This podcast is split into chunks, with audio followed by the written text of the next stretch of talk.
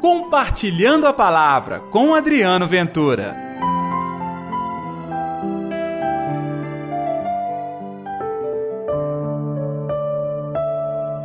Eis o Cordeiro de Deus, aquele que tira o pecado do mundo.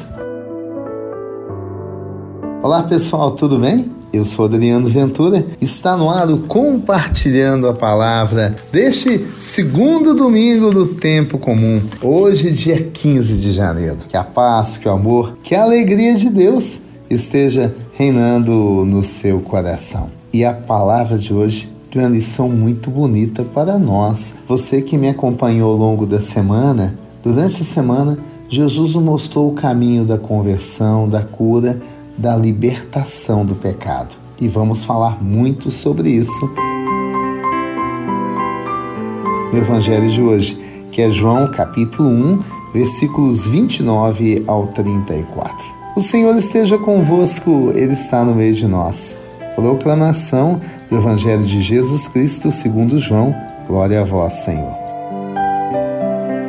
Naquele tempo, João viu Jesus aproximar-se dele e disse: Eis o Cordeiro de Deus, aquele que tira o pecado do mundo. Dele é que eu disse: Depois de mim vem um homem que passou à minha frente, porque existia antes de mim. Também eu não o conhecia, mas se eu o vim batizar com água foi para que ele fosse manifestado a Israel. E João deu testemunho dizendo: eu vi o Espírito descer, como uma pomba do céu, e permanecer sobre ele. Também eu não conhecia, mas aquele que me enviou a batizar com água me disse: Ele sobre quem vires o Espírito descer e permanecer, este é quem batiza com o Espírito Santo. Eu vi e dou testemunho: Este é o Filho de Deus. Palavra da salvação, glória a vós, Senhor. Jesus Cristo é ungido. Ele é o Cordeiro de Deus. É, ele é aquele que tira o pecado, não somente meu, seu, de todos nós. Ele é quem tira o pecado do mundo. Por isso, João apontou para Jesus. Na nossa vida o tempo todo, nós podemos apontar para outras pessoas, podemos indicar gente que tem poder, gente que tem direcionamento, gente que pode abrir a porta aqui ou acolá para outras pessoas, até para nós mesmos. Mas tudo isso vai se dar no campo do mundo da natureza, no campo do mundo terreno, dos homens, do pecado, da aflição, do passar em cima do outro, de buscar um lugar ao céu. Pois é, esse é o dia a dia nosso, na labuta. Não é verdade?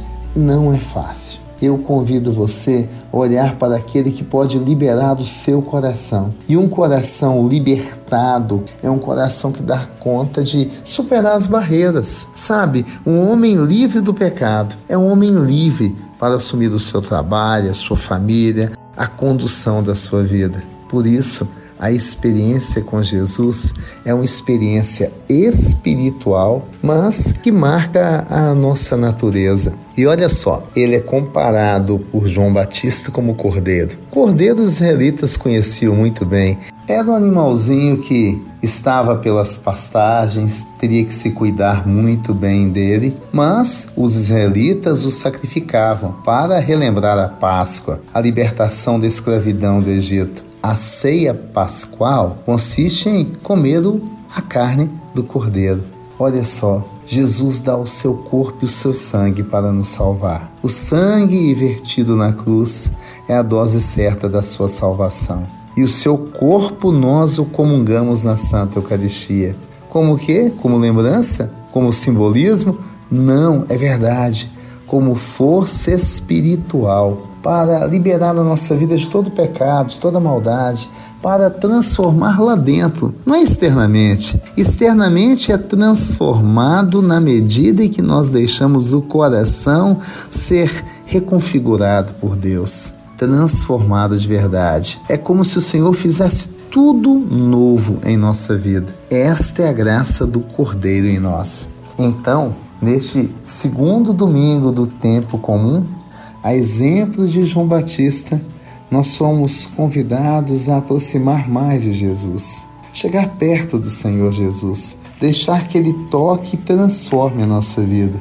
João Batista também tem o dom do testemunho. eu e você podemos ser João Batista para todos ao nosso redor, apontando Jesus. Tudo isso João faz com a força do Espírito Santo. É essa força também que eu peço hoje. Neste ano, que praticamente está iniciando, tenhamos a força do Espírito Santo para manter firme a nossa fé e a nossa identidade espiritual. Oremos?